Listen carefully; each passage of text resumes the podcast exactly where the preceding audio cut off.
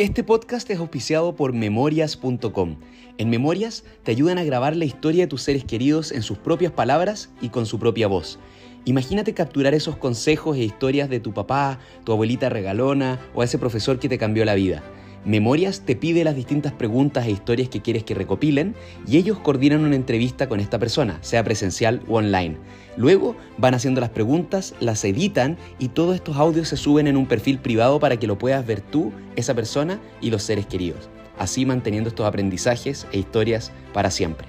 memoriasconwO.com Hoy día estoy con Tomás Berkovich, emprendedor, CEO y co-founder de Global 66. Yo creo que lo ubican, una fintech latinoamericana que está posicionándose como el neobanco global de la TAM. Ofrecen una cuenta global que permite a latinoamericanos acceder a servicios financieros como esta billetera multimoneda para realizar cambios de divisa, envíos persona a persona entre las billeteras de Global 66 y transferencias internacionales a muchos, muchos destinos bajo costo y 100% digitales lo tengo acá más allá del éxito de su emprendimiento, de esta startup ya, ya global, em, porque había recibido muchas referencias de personas que, que, respeto, del tipo de persona que es, las personas con las que se asocia, su visión como founder y yo que estoy encargado en mi startup de la parte cultural, es muy fuerte como, como ellos han hecho ese trabajo. Entonces quiero saber mucho de su liderazgo, cómo, cómo ha sido su camino como founder, cómo ha ido cambiando su rol con el tiempo, cómo formó la cultura de esto y este objetivo gigante que se pusieron y realmente ambicioso.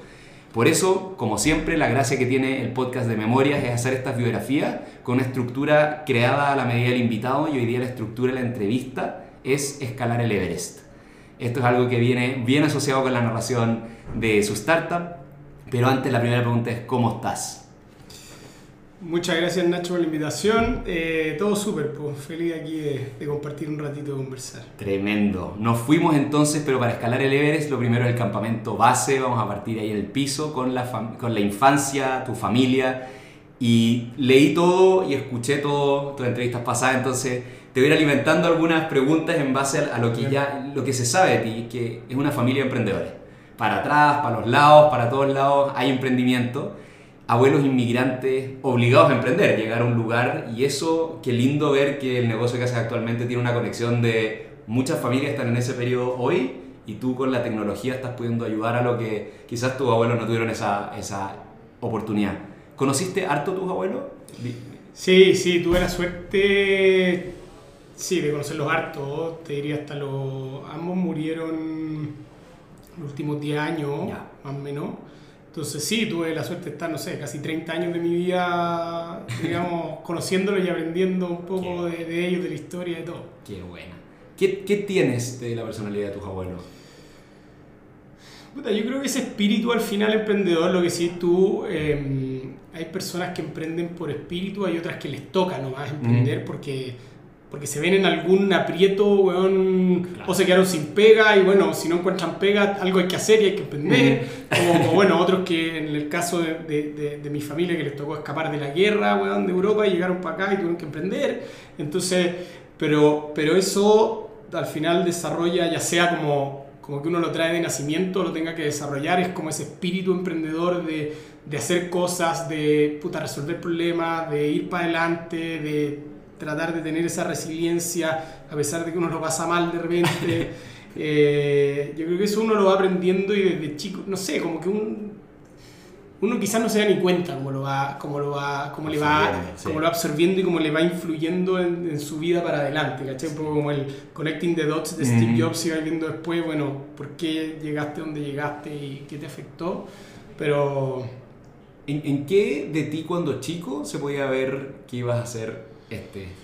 Puta, yo era bien inquieto, eh, o sea, me gustaba hacer cosas, desde que salía a vender eh, cosas en el barrio, eh, después con, puta, con mi mejor amigo del colegio en octavo básico, se nos ocurrió empezar a poner música, hacer DJ en octavo básico, o sea, teníamos 13, 14 años y compramos un par de cosas, fuimos al Persa Bio Bio, a comprar, no me se me olvidar nunca, un mixer que nos costó 40 lucas, ese era nuestro mezclador. Eh, y, le robamos a nuestros papás los parlantes del link de la casa, unos, pero, pero que no dan para poner música en la fiesta, pero era lo que teníamos, ¿cachai?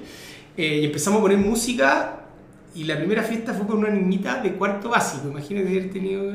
Y bueno, y así lo hicimos más o menos bien y después nos llamaron para otra y empezamos y pusimos música hasta avanzar a la universidad y ahora estamos retomando el hobby con el Benja, de hecho, ahora nos compramos una mesa buena. eh, entonces partí eso, después estando en la universidad creé como mi primera empresa como formal, eh, que me fue, no logré vender ni un proyecto, fue pésimo pero aprendimos. Yo creo que cada emprendimiento exitoso fallido uno saca aprendizaje, sobre todo los fallidos. Entonces, siempre fui como, como que me gustaba hacer cosas, ¿cachai? Perfecto. ¿Te lo alimentaban? Era como lo, que tus amigos, tu familia, ¿era, era choro o, o tenía sí, no, total. Yo creo que mi viejo fue clave con el, con el SEA, con mi hermano, nos encantaban los autos cuando éramos chicos. Eh, y mi papá un día nos dijo, como si ustedes algún día se quieren comprar un auto, eh, yo los puedo ayudar, ¿ya? Pero todo lo que ustedes junten de plata, yo se los duplico. O sea, les doy lo mismo. Si ustedes juntaron un millón de pesos, bueno, yo les doy un millón de pesos, ¿ya? Entonces, y eso nos lo dijo, yo creo que chicos, debemos haber tenido, no sé, 10 y 8 o algo por el estilo. Y, y eso me tuvo como trabajando, yo trabajaba todos los veranos prácticamente desde que tengo como 11 años, partí trabajando en la, fui al a, los malls, a, como a las tiendas, a ver si alguien me contrataba, como a los 11 años, y logré que em, el Denny Hoffman, que era el dueño de la bolsa del esquí, me contratara de vendedor, de los 11 años. Eh, y trabajaba los veranos ahí con él, después empecé a trabajar en el Gatsby, eh, de mozo, eh, con el, con el Jaco El Bailey, y bueno, y así empecé a hacer cosas, y toda la plata que ganaba, bueno, o ya en la universidad, puta, para viajar con los amigos o irme de vacaciones, qué sé yo, pero yo agarraba toda la plata que ganaba y al banco, compadre, todo al banco.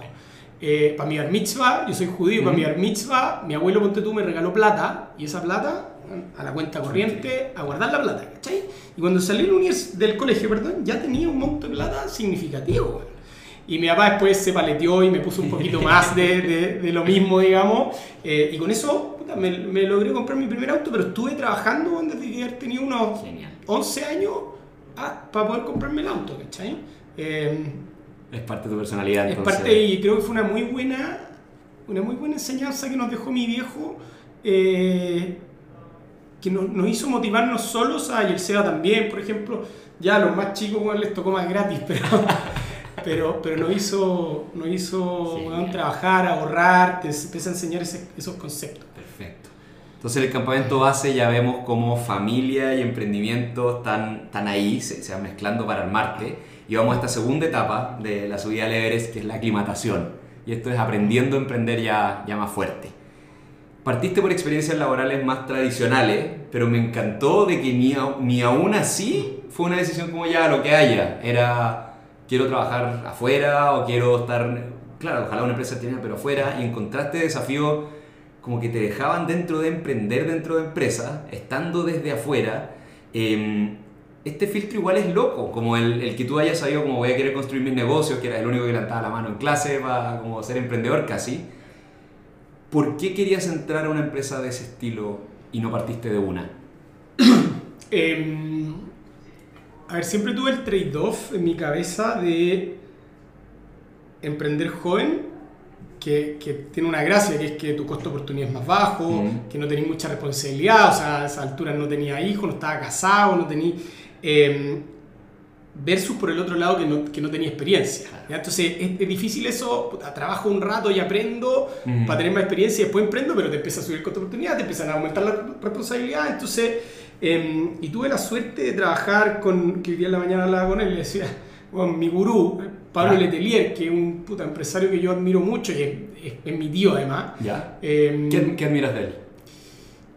Ah, un tipo muy. Mm, primero resiliente, partió haciendo piscinas. Ya. Literalmente pasaba flyers para ofrecer hacer piscina.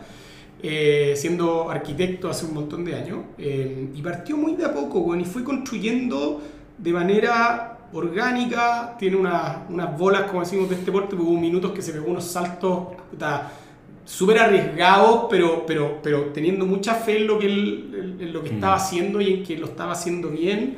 Em, muy práctico, eh, puta, visión de largo plazo, aprendí un montón de él. Entonces eh, me invitó a trabajar con él y trabajaba, era como entre su suche y su mano derecha, lo cual para como aprendizaje muy potente, porque te enseña un poquito a hacer puta de todo. Cuando te vaya a una empresa grande te da otras cosas, te da estructura, te enseña puta cómo funciona un, un, organigrama a otra escala, cómo, se, cómo son los procedimientos internos, las etc. Eh, pero cuando te vas a una empresa un poco más chica que, y te toca hacer de todo, también aprendís como... Bueno, tienen, tienen, tienen cosas diferentes una y la otra, pero, pero eso me ayudó harto a, a partir, sobre todo para la etapa inicial y, una empresa ya cuando tienen tamaños mucho más grandes, son otros los skills que necesitáis, pero para eso me sirve un montón. Buenísimo.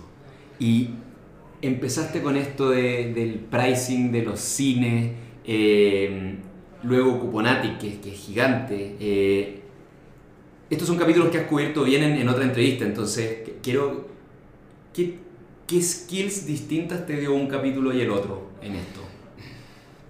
Em, yo creo que, a ver, lo primero, en la medida que, que, que uno empieza a agarrar, llamémosle canas, de emprendimiento, eh, uno empieza a aprender cosas eh, y empieza a tomar decisiones basado en esos aprendizajes.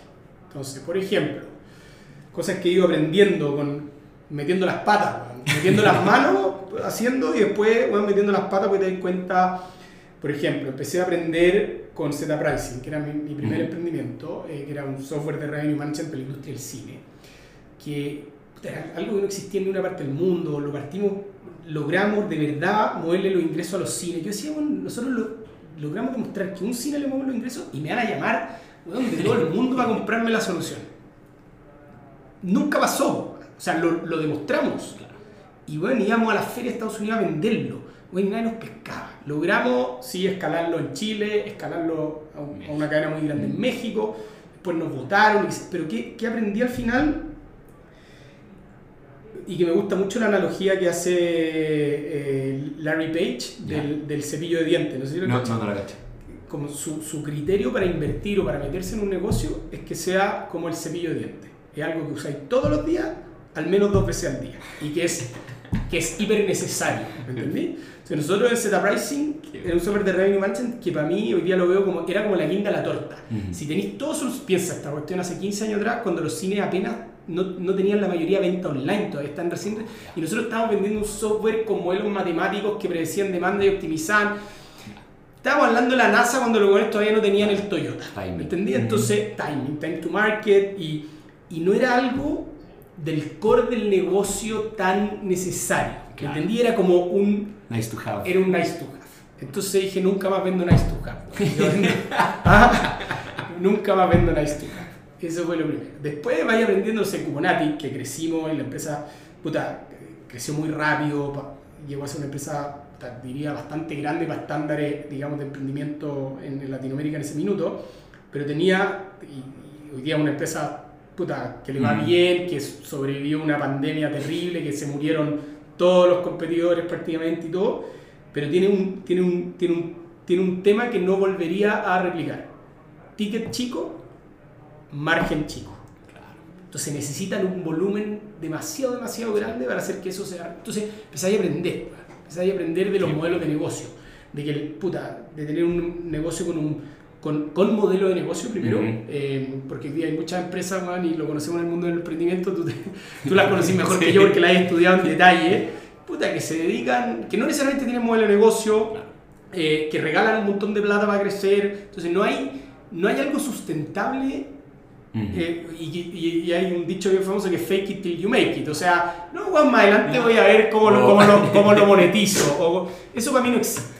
O sea, los negocios tienen que ser negocios desde el principio. Evidentemente uno puede estar los primeros años, digamos, perdiendo dinero porque, porque te toca invertir, te toca contratar equipos, te toca construir tecnología, procesos, etcétera, pero tenéis que tener un, llamémosle un path to profitability, weón, un, un, un, camino bien claro, weón, de cuándo y cómo vas a lograr darle vuelta a esa tortilla y que en algún minuto esos unit economics, weón, pasan a ser positivos y, y, me entendí, pero si no, bueno, tiene sentido. Entonces, eh, la relación que al principio uno parte ya, invirtamos, no sé, pues, crezcamos, invirtamos más.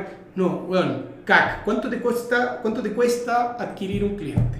¿Cuál es tu LTV? Mm. ¿Cuál es tu lifetime value? ¿Cuánto plata te va a dejar ese cliente en el futuro? Ese, esa ecuación tiene, tiene sentido o no tiene sentido. O sea, si me cuesta 10 adquirirlo, Mm. puta, ese cliente me tiene que dejar, no sé, al menos 50 en su vida para que la relación tenga sentido. Si me cuesta 10 y weón, me va a dejar 8 o me va a dejar, está ahí, está ahí No, no. en la cuerda. Si te va a dejar 12, no es muy buen negocio. Entonces, porque además tiene riesgo que te deje los 12. Entonces, y se va a demorar, entonces necesitáis flujo caja, o sea, capital de trabajo para lograrlo. Entonces, eso, meterse en negocios que sean, que el modelo de negocio haga sentido, que sea, que pase la prueba del cepillo de dientes. eh, y, y, y, y que te motiven también. Y que te motiven, que creáis que, que, que estáis impactando de alguna manera en la sociedad, que, que hay un propósito de verdad detrás, que las personas, que el equipo se motive con, con ese objetivo. eh, y, y sí, lo otro que va a sonar cliché, pero bueno, construir un equipo de verdad talentoso, que, que, que se cree ese propósito, que se puta, que, que, se mata por llegar para allá. eh, porque además el camino, todos dicen, puta, es que quiero ser, quiero llegar a no sé dónde, mi próximo hito. mi pr- hay, que, hay que disfrutarse el camino también y con que un uno lo va construyendo. Bueno, tú partiste por la familia, uno pasa más en la oficina prácticamente que, que en la casa. Entonces también hay que construirlo con personas que uno puta, se siente cómodo, lo pasa bien, pero, pero también yo siempre digo, esto no es una familia, yo le digo el equipo. No una familia, somos un equipo, El- el de ser el Bayern. Múnich, que es nuestro partner. Exacto. Eh, queremos ser un equipo que gana la Champions. Competitivo de- Pero también lo pasamos bien y somos amigos y bueno, hacemos deporte, muchos tenemos pero puta, esas cosas para mí son clave. Increíble. Y es, entretenido escuchar. Piensa que esto era. Tu respuesta salió de qué te llevaste los dos primeros intentos. Y que no son, no son fracasos, más encima, son, son cosas que funcionaron. eh, y hoy día es fácil para ti mirar y decir, "Ah, a este le faltó esto, a esta- a esta idea le faltaba acá", Y son. Es volver a lo más básico de lo básico, como ya, como el modelo de negocio, ya. Muchas personas comprando ticket alto bajo. Ah, entonces no me da. Y hoy día, claro, puedes juzgarlos así, pero, pero en ese deep dive que te has mandado de entender de toda una industria, claro, yo, yo también me hubiese dejado llevar por cuántos cines hay en el mundo y todos, si nadie lo tiene, todos lo quieren, pero entender ya, nice to have, ¿por qué? Porque están todas estas cosas antes, después eh, en lo de Cuponatic, lo de eso de poco margen, como qué agotador, como la escala la que tiene que aguantar una cosa así y, y lo del largo plazo, que es como la, si es que me dijeran qué, qué se entiende de ti, porque uno no hace el ejercicio, no te imagino a ti leyendo todo lo que, pero leí hasta la página 9 de Google, todas las notas de diario, vi todos los videos y hablas mucho del largo plazo, mucho, que no es tan común en la entrevista startup y es... Pues soy más eh, viejo, pero, pero siento que nos falta respeto a eso y, y volver a ponerlo adelante, o sea, esta... Nosotros, nosotros como Wango también partimos, fue como, bueno, en dos o tres años y después la siguiente, ¿qué siguiente? Van siete y está entretenido y, y quedan siete probablemente y ok, pero uno parte demasiado como ya, eh, aquí y ahora en un, en un año lo tenemos resuelto, es no es, pero lo tuyo, el, el- largo plazo y, y lo, y lo metido que está en el ADN de este proyecto, como el, desde la ambición que tiene, eh, es muy, muy notable. Global 66 siendo, eh, este, ven- vengo llegando de Perú de esta conferencia Venture Capital y, un, y uno de los expositores gringos habló del Founder Startup Fit.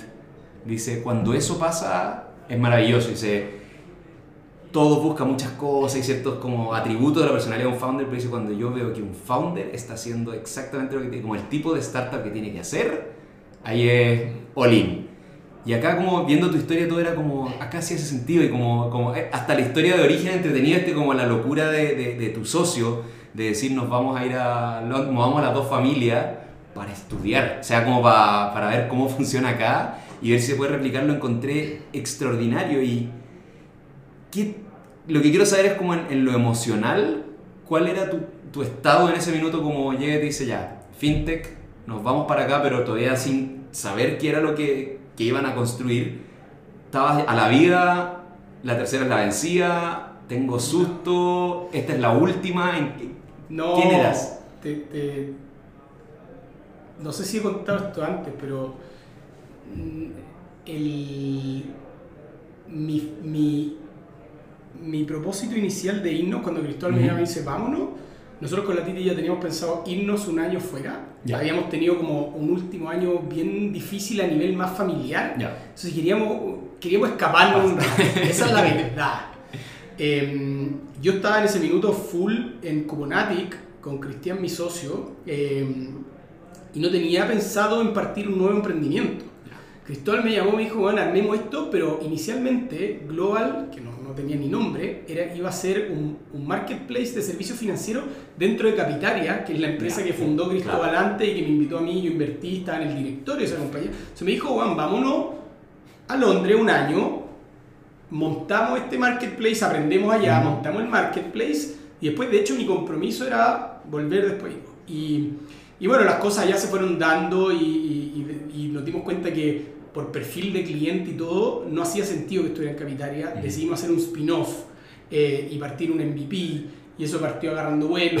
Eh, y cuando llegué, después volvimos a Chile, eh, y, y, cuando llegué, me tomé un año, digamos, y me dediqué más a Cuponati, y, y, ahí sí te ganó otros emprendimientos que tenía, y también a Global, en parte, qué sé yo. Pero eh, mi plan inicial era volver full time a Cuponati y, y, en ese minuto habíamos contratado puta, un amigo nosotros de la universidad y al final como que puta, vimos que Cuponati no necesariamente me necesitaba en ese minuto. Entonces bueno me quedé con un poco de director de distintas eh, y después llegó un punto que explotó la pandemia y, y, ahí con, con, Cristóbal nos dimos cuenta que necesitábamos meternos los dos full time porque tú venís de este mismo mundo y eh, si, si queréis construir algo grande que va a requerir inversión. Eh, ya nos pasó la serie, la serie SID, la logramos levantar sin nosotros full time. Eh, eh, sí estábamos muy metidos, pero no estábamos full time.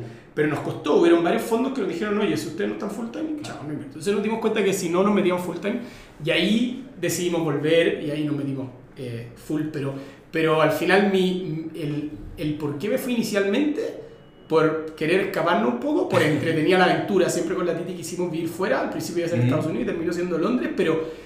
Y después nos fuimos enamorando también y nos dimos cuenta ya lo que la tecnología estaba haciendo en la industria financiera, que es una industria que lleva probablemente 70 años en un status quo, donde el core bancario la mayoría de los bancos está escrito en COBOL, que es un lenguaje de los años 40 o 50, donde no han evolucionado nada los servicios financieros, donde está lleno de costo oculto, eh, hay, hay una falta de competencia en Latinoamérica gigante, hay una desbancarización o subbancarización gigante. Eso eh, me llamó mucha atención, lo, agarré ese dato, lo comenté hoy día en el, en el, trabajo, eso como en Estados Unidos hay 330 millones de personas y más de 5.000 bancos, en cambio en Latinoamérica 660 millones de personas y menos de 300 bancos. Así es. Una, jamás lo hubiese, o sea, son dimensiones ridículas. O sea, hay 35 veces más bancos en Estados Unidos por persona. Así es, y si empezás a hacer el doble clic, te das cuenta que más del 50% de la población latinoamericana no está bancarizada, está subbancarizada. Y si haces el doble clic, te das cuenta que los bancos en Latinoamérica son los más rentables del mundo. Por lo mismo, porque no hay oferta. Entonces, eso es un poco lo que ataca Global 66, poner un poquito más de competencia, darle transparencia. También creemos que somos bien críticos los servicios financieros de la transparencia, del acceso. Eh, y, y esos son como parte de las bases de Global 66, todo nuestro producto, el pricing es absolutamente transparente, el tipo de cambio que tú ves es el spot, eh, te decimos lo que te cobramos, eh, tratamos de que sean, que sean los precios sean muy competitivos y más baratos que las otras instituciones financieras, que el acceso sea fácil, eliminar fricción, hacerlo simple, pero además estamos atacando un problema que antes no existía. Volvemos al inicio de los abuelos, qué sé yo. Ellos tenían, eran empresas, eran personas locales, si bien mi abuelo les tocó llegar, pero después fueron chilenos y vivieron en Chile y, y y no necesitaban muchos servicios globales. Hoy día, todas las personas, puta, desde que compran en AliExpress o en Amazon o no sé qué, compran online, o viajan, o estudian, o, o, se van a vivir a otros países, las personas en general tienden a ser la mayoría globales. Y las empresas lo mismo, las empresas antes, mis abuelos tenían su empresa local y ni se les pasaba por la cabeza expandirse a otros países. Hoy día nosotros los emprendedores partimos y ya estáis pensando cómo te va a ir a otros países de Latinoamérica o a otras partes.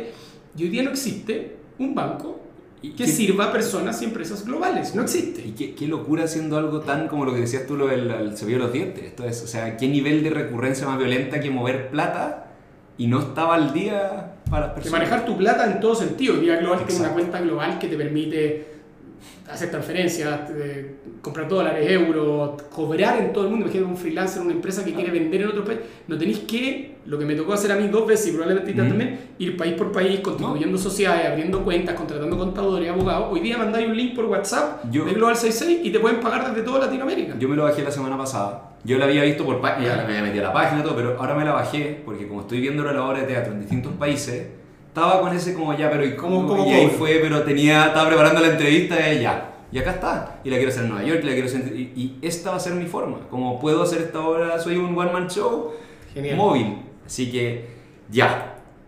Vamos a una tercera etapa para poder escalar el Everest, que es tener un equipo de confianza. ¿Qué buscas en un buen socio? Uy, primero confianza a toda prueba, o sea, que yo le, que yo le pueda pasar mi, mi clave del banco y mi token y estar totalmente tranquilo de que, o que el día de mañana, si ni Dios quiera, me pasa algo, puta, se van a encargar de que la titi y mis niñitas estén bien y, ¿me entendí? Eso, Mm. eso creo que es la Mm. base de cualquier, al final es un matrimonio, Claro. lo, más, lo más cercano a un matrimonio Ujú. digamos, que, que hay. Eh, entonces, ese para mí el desde. Después, eh, bueno, valóricamente que, que, que esté alineado, Ujú. ¿cachai? Eh, y que esté alineado además en, el, en, en la visión de la empresa en el largo plazo. O sea, qué es lo que, a dónde queréis llegar, puta, cuánto le queréis meter, eh, cómo lo queréis hacer. Hay algunos que, no sé, que quieren trabajar 14 horas diarias Ujú. todos los días y meterle van al infinito hasta lograr lo que quieren. Hay otros que no, que quieren trabajar mediodía, por quieren irme a un extremo. Es muy difícil hoy día em- emprender y Claro. lograr algo potente trabajando mediodía porque hay otro que está trabajando 8, 10, 12 o 16 horas. Ujú. Entonces, pero, pero al final estar bien alineado en cómo, en, en el estilo de, de- de hacer las cosas. Bueno. Eh, y después creo que fit a nivel de, de complemento de skills, ¿cachai? Que, eh, que, que las cosas que tiene uno, eh, digamos, más débiles, el otro las tenga más fuertes, ¿me entendí? Que sean un, complemento en ese sentido y que si bien vaya a tener diferencia, porque vaya a tener, te vaya a Ujú. agarrar de las mechas, te a agarrar, pero que, que exista también una comunicación fluida para resolver esas cosas y, y al final del día, puta, alinearte, ¿cachai? Porque cuando, cuando tú estás desalineado con tu co-founder, eso impacta en la organización completa. Claro. ¿Qué aportas tú como socio? ¿Cuál es como el- tu valor agregado en la Eh, te voy a decir lo que me han dicho. Nosotros Ujú. estamos bien amigos de la cultura del feedback y que, que, que, que eso se, en el fondo nos demos y Ujú. recibamos feedback todo el tiempo. Eh, te diría un poco como. Lo que más se repite es como. Llamémosle capacidad de liderazgo, de, de, de que te importen, te importe el equipo, estar Ujú. encima, ayudarlos, ser un... Yo siempre digo que, bueno, o sea, si bien nosotros tenemos organigrama, porque para manejar a 200 y tantas personas, o sea, Ujú. para ordenarte necesitáis un organigrama, está una empresa súper plana en ese sentido. Llegué a la oficina y siento- estaba ahí sentado entre medio de todo el resto del equipo. Sí, pues a mí no me gusta sentarme en mi oficina, que la tengo igual para cosas como Ujú. esta, que necesito cierta privacidad o calls con inversionistas y todo, pero trato de sentarme con todo. Llego en la mañana y paso a los dos pisos acá y trato de saludar a todo el mundo la gran mayoría de los días. Tengo feedbacks uno a uno con dos, tres personas de todo nivel de la organización todas las semanas.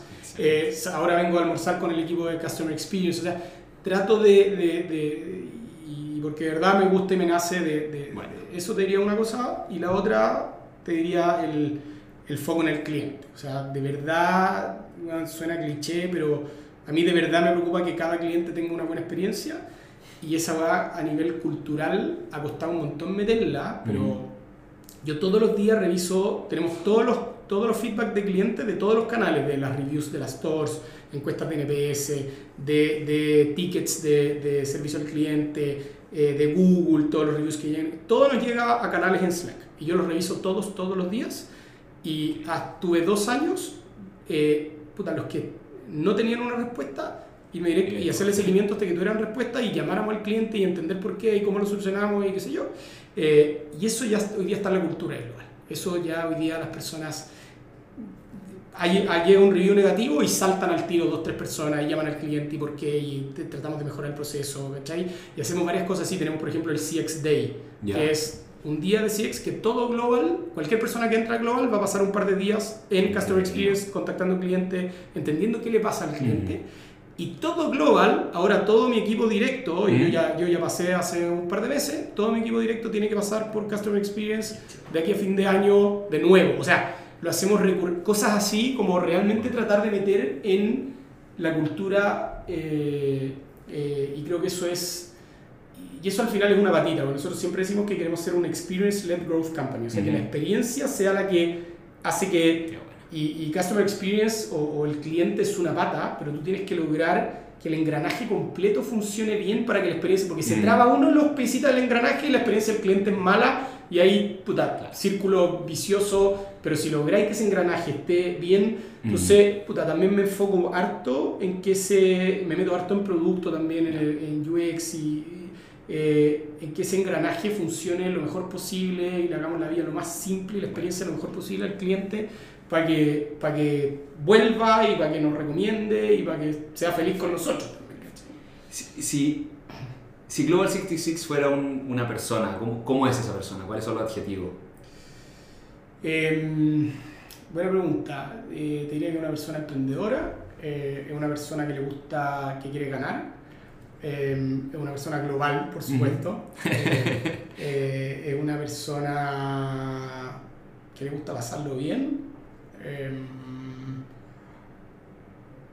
es una persona resiliente, eh, es una persona que se preocupa por los demás. bueno. Vamos al penúltimo capítulo, estamos en el ascenso ya. Y aquí el cargo de CEO es especial, es distinto, tienes que ver un poco de todo. Em, más que consejo para ser un buen CEO es cómo evoluciona tu cargo en el tiempo. ¿En qué, cómo, cuál, ¿Cómo era tu rol al principio y cuántas iteraciones ha tenido, cómo ha tenido que ser tu evolución? y con, Yo sé algunas de las cosas que hay hecho leyéndote, pero ¿cómo ha sido el, el, crecimiento? Puta, un aprendizaje el día a día eh, y constantemente estoy tratando de repensar y reevaluar cuál, cuál es mi rol y de hecho todo fin de año ahora nos toca hacer la pega con Cristóbal, nos sentamos en nuestra agenda de gobierno corporativo del año siguiente eh, y parte de esa agenda de gobierno corporativo implica revisar cuál es nuestro rol, el de cada uno para, el, para el año siguiente, ¿cachai? Y diría que parte, a ver, cuando uno parte esta cuestión, uno es como el, el ¿cómo se llama? El hombre orquesta, pues, que te, toca hacerla de todo, ¿cachai? O sea, desde eh, barrer la oficina hasta negociar con, los fondos, o sea, te toca, te toca hacer un poquito de todo. Nosotros tratamos de que siga que eso se mantenga. Nosotros decimos que todos en global tenemos que ser doers. Acá no existen los gerentes. no existen, me refiero, no existen los gerentes que dan instrucciones y que están así como, que, no hacen, que en la práctica no hacen nada. Acá, bueno, el que no hace, no, no, no, agrega valor. Entonces nosotros, Cristóbal y yo, escribimos documentos, revisamos procedimientos, bueno, escribimos políticas, o sea, nos metemos en el, en el detalle de las cosas, eh, porque hay CEOs que yo puta, he visto y conozco que como que viven, llamémosle en, en la estratosfera, que viven como arriba, ¿cachai? Y se dedican a los fondos, a la capital, a las relaciones públicas, a la visión de la compañía, pero después la operación y la ejecución, puta, está delegada en otro equipo y están más fuera. Nosotros no, nosotros estamos metidos con las manos en la masa y parte de lo que, un feedback también ahí que recibí es que, puta, bajo y subo y con Cristóbal también bajamos y subimos todo el rato. ¿cachai? Desde detalles muy chiquititos hasta cosas más estratégicas, todo el rato y creo que eso, eso creo que es fundamental no perderlo. Em, el no perder el contacto con el cliente, el estar cerca, yo también en LinkedIn, puta, de repente veo un caso que, bueno, y me meto yo y trato de nuevo. O sea, estar, no perder ese contacto con el mm. cliente. Ahora sí, el, el, la pega va evolucionando desde un minuto que tu, tu influencia en el hacer cuando son pocas personas es muy alta. Y cinco personas, bueno, chucha, hay un 20% de los que pueden hacer algo. Sí, sí, sí, eh, cuando ya eres 200 y tanto, tu influencia es menos, pero hay muchas otras cosas que hay que preocuparse. Por eso hoy día te diría que gran parte de mi foco es cultura. Y cultura, eh, por una parte, llamémosle densidad de talento. O sea, nosotros creemos mucho en el que si tenemos las personas correctas y se genera esa, esa sinergia, esa densidad de talento interna, podemos llegar donde queremos llegar. Si no, probablemente nos va a costar más llegar. Entonces tratamos ahí hemos hecho hartos cambios desde nuestro proceso de, de reclutamiento y selección. Hoy día de cada 60 personas que postulan a Global entra una y, y tenemos ese proceso, te diría que bastante pesado para las personas que entran, porque pasan como por 5 o 6 entrevistas, más pruebas técnicas, más no sé qué, pues tratamos de no equivocarnos en la contratación, nos equivocamos igual a veces. Eh, y después que ese talento se vaya desarrollando en el tiempo y por eso le metimos harto esfuerzo y con varios del equipo al, al, a la cultura, el feedback, a que estemos constantemente dando y recibiendo feedback porque creemos que la única manera de que cada uno mejore y, y, que todos mejoremos como equipo es diciéndonos las cosas a la cara y con eso hemos hecho cambios bien profundos, hasta de organigrama, eh, por feedback. Genial. Entonces, a eso le dedico harto. Eh, con Cristóbal entrevistamos a todas las personas que van a entrar a Global, aunque sea 15 minutos. Para, más que entrevistarla, en verdad, si llegan a Cristóbal o a mí, es porque ya el equipo las tiene elegida. Muy pocas veces con Cristóbal hemos vetado a alguien, eh, pero también es algo cultural de, de traspasarles la visión, de conocerlos, después, cuando ya están acá, eh, saber quiénes son y qué sé yo. Eh, y hoy día estamos, el foco que le voy a poner en 2024 es lograr que esta sea una empresa data driven, que también muchos nos llenamos la boca del... pero nosotros no lo hemos logrado, para serte sincero, pero queremos tratar de que cada persona que esté en Global sea capaz y tenga las herramientas para poder eh, sacar, analizar, tomar decisiones en base a data. Hoy día tenemos nuestro data lake, tenemos un Tableau implementado, todo, pero mucha gente todavía, y me incluyo, no usamos bien, la, no sabemos SQL o no, yo sabía, no lo uso. Entonces vamos a tratar de capacitar a todos para que tengan la herramienta y cualquier persona que entre a Global venga con las herramientas ya de data. Em, eh, entonces te diría que cultura y, bueno, y cliente. Cliente, lo que hablamos antes, mucho foco en, en, en, eso te diría y bueno, y mil otras cosas, pues me meto en el equipo de producto, de tecnología, de eh, me toca trabajar con compliance, con finanzas, con, eh, con, con, varios, con los fondos, eh, que igual si bien no estamos levantando capital, esto es construir relaciones, tú sabes, entonces todas las semanas tengo uno o dos calls con distintos fondos, toda la parte PR, o sea, soy uno, de mm. los, uno de los voceros de Global y me tocan también en general dos, tres cosas de, de, de, relaciones públicas a la semana y, y, incendios y cosas que pasan todo el día. Perfecto. Me gustó mucho, o sea, lo, partiste en el cliente, después pasaste este, me encantó la idea lo de, lo de gobierno corporativo, de que, de que cuál es mi cargo para el próximo año, que, rico es porque tan oxidado pensar que el cargo es, o sea, es radicalmente distinto hace cuatro años para ti que lo que debe ser hoy. Y, y, algo que me encantó cuando me di cuenta que te quería conocer es un post que hiciste en, en LinkedIn, eh, eh, para que lo sigan, Tomás, es muy entretenido, pero era uno donde salías como públicamente diciendo estoy en un coaching y creo que era alguien gringo, no sé, como que tenías un coach como especial y pusiste como tus insights de ti mismo públicamente y fue como, oh, alguien está hablando esta cosa así como, ¡plá! Porque e, es, todavía es tontamente muy privado y lo tuyo era como estas son las cuatro cosas que tengo que trabajar, en esta estoy pésimo, en esta más o menos, esta mejor un poquito y esta es la que voy a dedicarme a ver el próximo. Y fue como, ya, esto es, acá alguien ya cachó cómo se juega. Em, ¿Tienes un coach más o menos fijo en tu, en tu vida?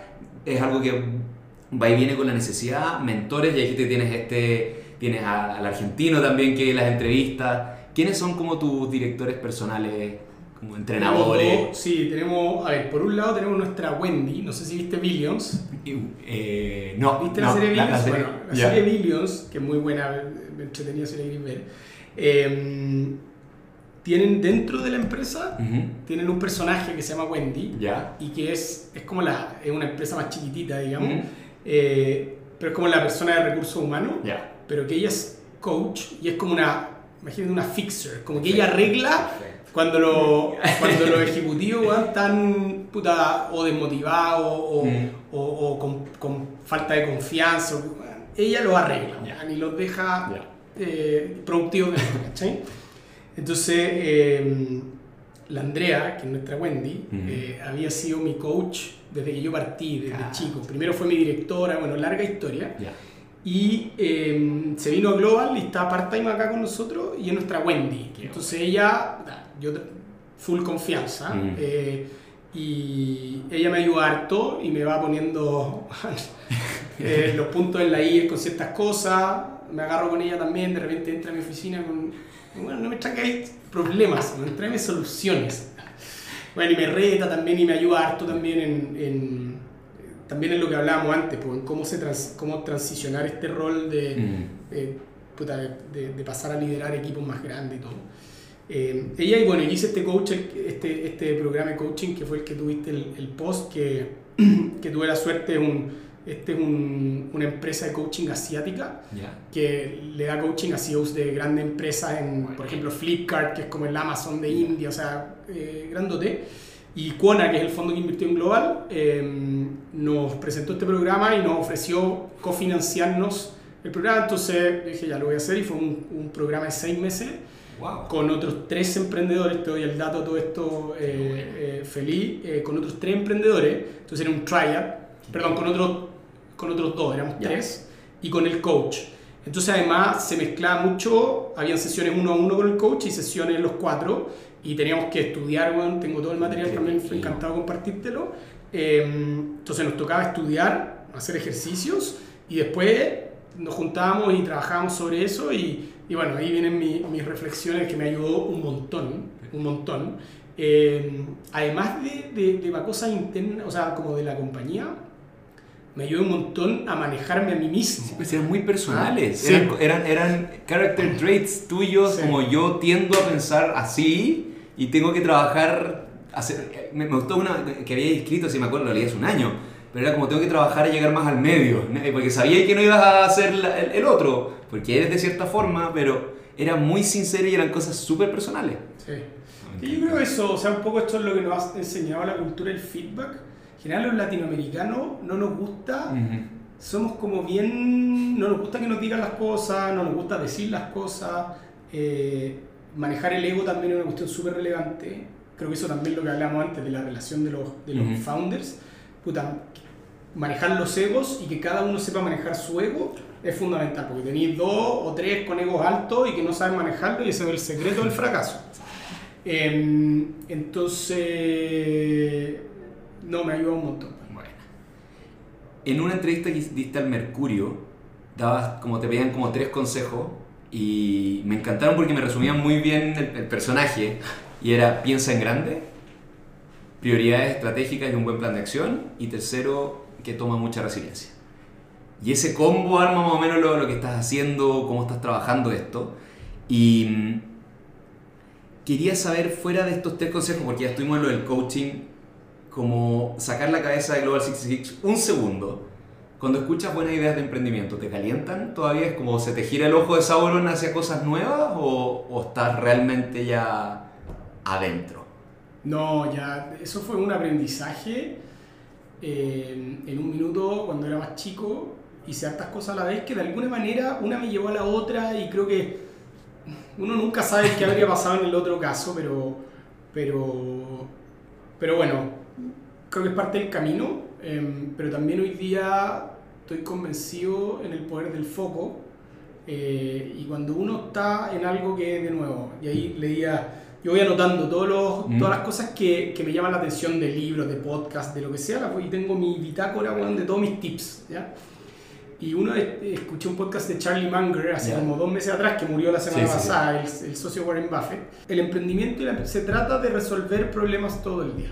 Eso se trata en la práctica, o sea, que uno tiene una visión, pero al final son, bueno, es ir resolviendo, resolviendo, resolviendo. Dice, si te quieres hacer la vida mucho más fácil, elige un buen modelo de negocio, que es lo que hablamos al principio, ¿Mm? y eh, buenas pers- aim for, él dice aim for quality, for quality en el negocio y en las personas. Y eso te va a disminuir bastante los dolores de cabeza y los problemas a futuro. Bueno. Porque me- pasa cuando, cuando veo Global 66 yo y me dijeran como, oye, tenemos esta idea, vamos a partir esto, Nacho, ¿te animáis? Yo soy abogado, entonces automáticamente veo esto y digo, no, esto va a ser, va a ser eterno, o sea, va a ser un juego largo. Esto es regulatoriamente pesadísimo y incluso es futurista, o sea, esto vamos, vamos a tener que esperar a que se rompan diques en distintos países. Y leí en una entrevista tuya que, que fue hasta ago- más agotador de lo que pensaba leer el, el que en Estados Unidos puedes sacar como tengo la, la licencia en Londres y esto, o sea, en Inglaterra y esto me habilita a Europa o buena parte de Europa, versus acá que hay que ir uno por uno a nivel gobierno, país, estado, dando vuelta a esto y que vayan cayendo la- la- las regulaciones correctas. ¿Sabías? el- o sea, tenían tan tan claro el nos estamos metiendo en algo que, o sea, ya era, ya, ya era difícil afuera donde ya llevaba un rato. Vamos a partirlo acá, vamos a ser de los primeros molestando en esto. ¿Y te calentaba eso o era como... Sí, sí, sabíamos que iba a ser complejo y largo. Al principio pensamos, nuestro, nuestro hack era hacerlo de manera global, desde una jurisdicción a nivel global.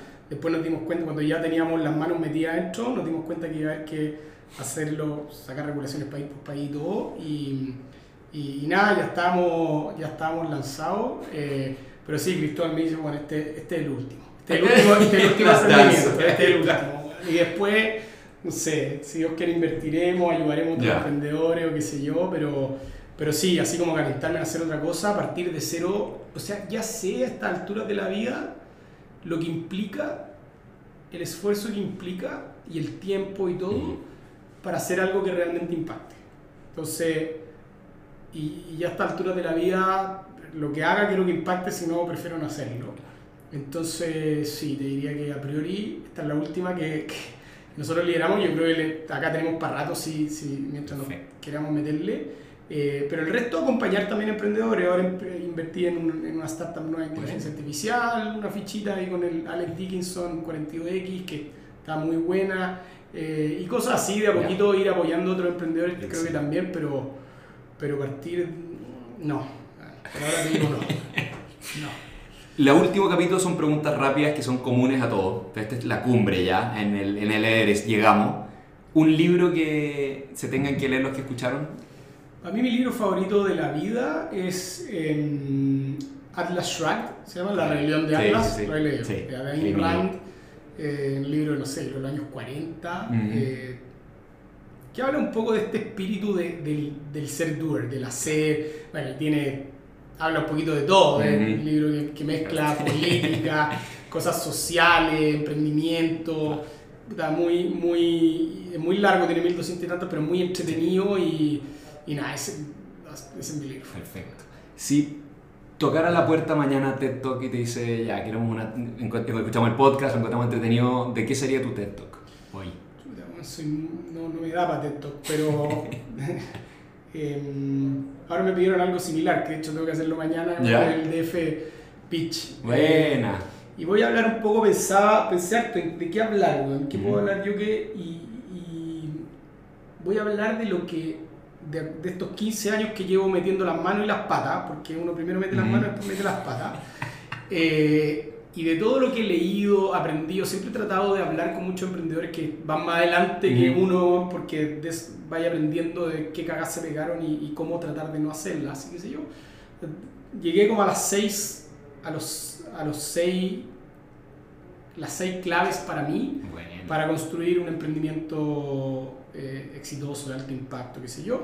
Eh, que vamos a pasar probablemente por casi los mismos puntos que hemos hablado todo este rato, eh, un poquito más estructurado, pero eso, cuáles son las seis claves del éxito en el emprendimiento, según mi experiencia, lo que yo he leído, lo que ya la he cagado y lo que he aprendido. No, es una, no, no, no, es, no, es, no es algo escrito en piedra ni mucho menos, son opiniones y aprendizajes míos. Perfecto. ¿Cuál es el aspecto de tu personalidad del que estás más orgulloso? No sé si orgulloso, pero el que me ha servido es ser conciliador. Mira. Me ha servido. em, me ha servido. Creo que he salido y, y he logrado salir de situaciones difíciles. em, un poco por el carácter y por lograr resolver las cosas y juntar las puntas y, y suavizar las cosas. Y. ¿Qué es aquello a lo que no puedes evitar volver? Puta, espero que el, el emprendimiento creo, porque me encanta en verdad, pero, pero volver a partir de cero. No, no yo liderando, con alguien, con alguien que lidere, pero, pero me encanta. ¿De dónde salen tus mejores ideas? ¿En qué De la ducha. ¿En la ducha? ya. Sí. ¿De la ducha o quedándome dormido o como en ese, en ese, en ese estado como medio de somnolencia, que no estáis ni despierto ni dormido? Ahí también como que se me vienen hartas ideas a la cabeza. Buena. Y por último, acá nos acompañaron por 40 minutos las personas que escucharon del presente y del futuro. un último consejo a los que escucharon esto. Último consejo, em, te diría lo que hablábamos antes, o sea, pensar en grande, eh, tener clara la visión y ejecutarla, eh, ser fiel a la estrategia, evidentemente uno de repente tiene, se va dando cuenta de cosas y puede, puede cambiarla, pero ser fiel a la estrategia y disfrutar el camino. Disfrutar el camino porque en esto se trata de llegar a ser todo. todos los medios me preguntan, oye, ¿y ustedes cuándo van a ser unicornio? ¿O quieren ser unicornio? Ah, da lo mismo. es helicóptero, no, helicóptero al Everest. No es, un, no, es un, no es un fin el ser unicornio. O sea, puede que algún día seamos, quizá, quizás no, no tengo idea, me da lo mismo. Si lo somos va a ser consecuencia del impacto que estamos creando en las personas, en los clientes, en el equipo. En, es, es, ¿Me entendí? Y hay que disfrutar. Ahí hay otro libro muy bueno que se llama The Obstacle is the Way. Sí, muy bueno. Eh, muy bueno. Al final... Yo te voy a recomendar uno que es de eso mismo, no sé lo viste, The Messy Middle. No. Te dice, todos los libros son de cómo partir un emprendimiento o cómo se vendieron. Claro. Pero dice el Messi Middle son los 10 años, que es 95%. Entonces te dice, acá es donde se desencantan los founders que no aguantan la operación, acá es donde están las peleas, está todo parecido o está muy difícil. Ese es muy entretenido. Bueno. Buenísimo. Muchas gracias Tomás por recibirme acá en la oficina. Lo pasé increíble, era lo que esperaba y más. Gracias por haberte sumado y si te quieres despedir, micrófono estudio. No, puta, muchas gracias a ti. Eh, siempre entretenido como recapitular un poco mm. eh, y tener conversas y preguntas y que te hagan las preguntas como que a veces no te cuestionáis y, así que no, muy entretenido, muchas gracias y feliz aquí también el que necesite algo ahí en LinkedIn es la manera más fácil de encontrar. Tremendo, pues estuvimos entonces con Tomás Berkovich, emprendedor CEO y co-founder de Global 66. Nos vemos la próxima semana. Chao, chao.